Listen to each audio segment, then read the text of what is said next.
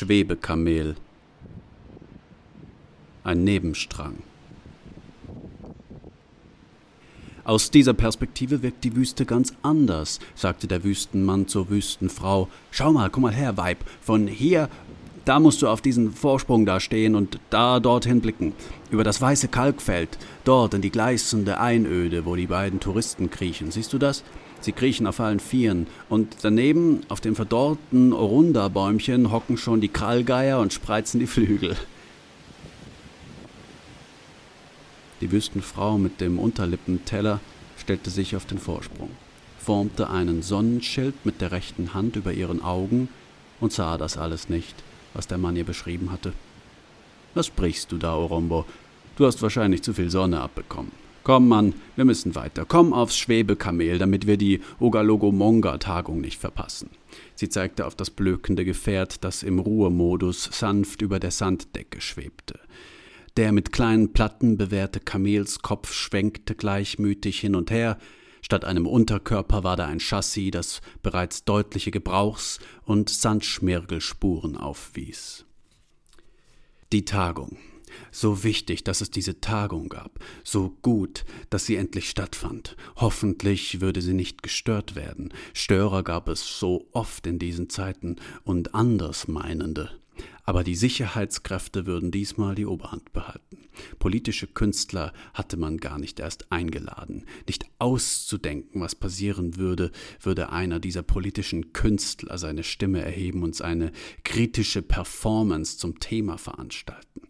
Alles wäre zu Ende. Diese politischen Künstler waren so mächtig. Ideen sind so mächtig, dachte der Wüstenmann.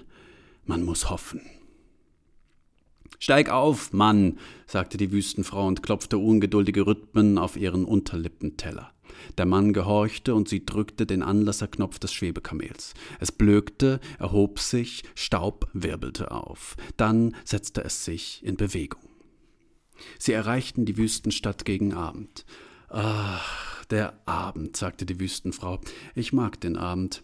Und ich mag die Wüstenstadt am Abend dann glüht alles rot golden und dampft sich aus vom Schmerz des Tages. Geliebte Wüstenstadt, murmelte der Wüstenmann, denn auch er liebte die Stadt, hier war er geboren, hier waren sie beide geboren und hatten sich kennengelernt beim Oringagonga-Treideln im ausgetrockneten Flussbett des Zauchab. Schau nur, der Zauchab, sagte die Wüstenfrau und zeigte auf den staubigen Kanal neben der Straße. Wie schön er ist. Ja, sagte der Wüstenmann, und sieh, da wird auch heute Abend noch getreidelt. Das Staubtreideln ist eine rituelle Tätigkeit der Wüstenvölker, bei dem eine Barke, beladen mit Koronga und Borondo Gogomanga, durch das ausgetrocknete Flussbett des Zauchab gezogen werden muss. Dabei befinden sich die Treidler auf der einen Seite des Kanals und ziehen an mächtigen Tauen, während das kleinste Mädchen der Gruppe auf dem Schiff verbleibt und das Ruder führt. Diese Aufgabe ist die verantwortungsvollste. Denn navigiert das Mädchen das Schiff über felsigen Untergrund, haben es die Treidler deutlich schwerer. Weißt du noch, damals? rief die Wüstenfrau nach hinten. Der Wüstenmann nickte, was sie nicht sehen konnte, aber trotzdem verstand, durch Telepathie. Schon konnte man das Galogomonga-Gebäude sehen.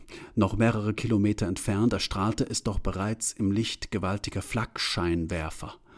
Auch die ehrfurchtsgebietende, über hundertstöckige, an die Lehmbauweise der frühen Königreiche angelehnte Architektur erfasste ihre Gemüter jedes Mal von neuem.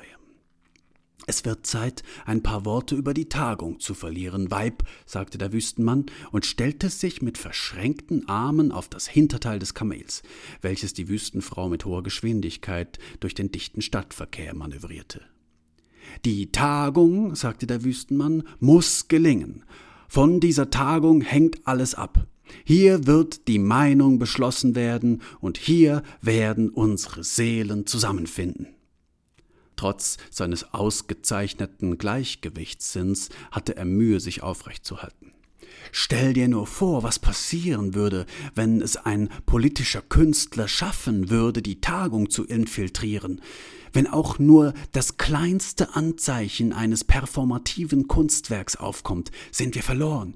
Du weißt, dass die Geschichte des Landes vor allem durch die politische Kunst geprägt wurde. Die politischen Künstler haben mit ihren Werken schon so manchen Diktator gestürzt. Das darf nicht passieren.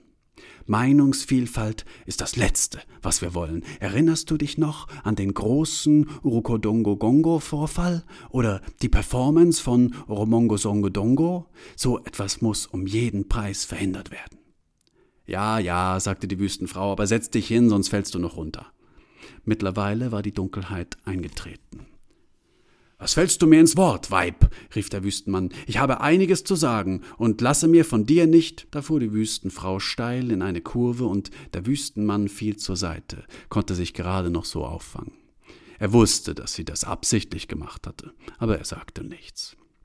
Gleich sind wir da, sagte die Wüstenfrau. Dann kannst du deine Thesen weiter ausbreiten.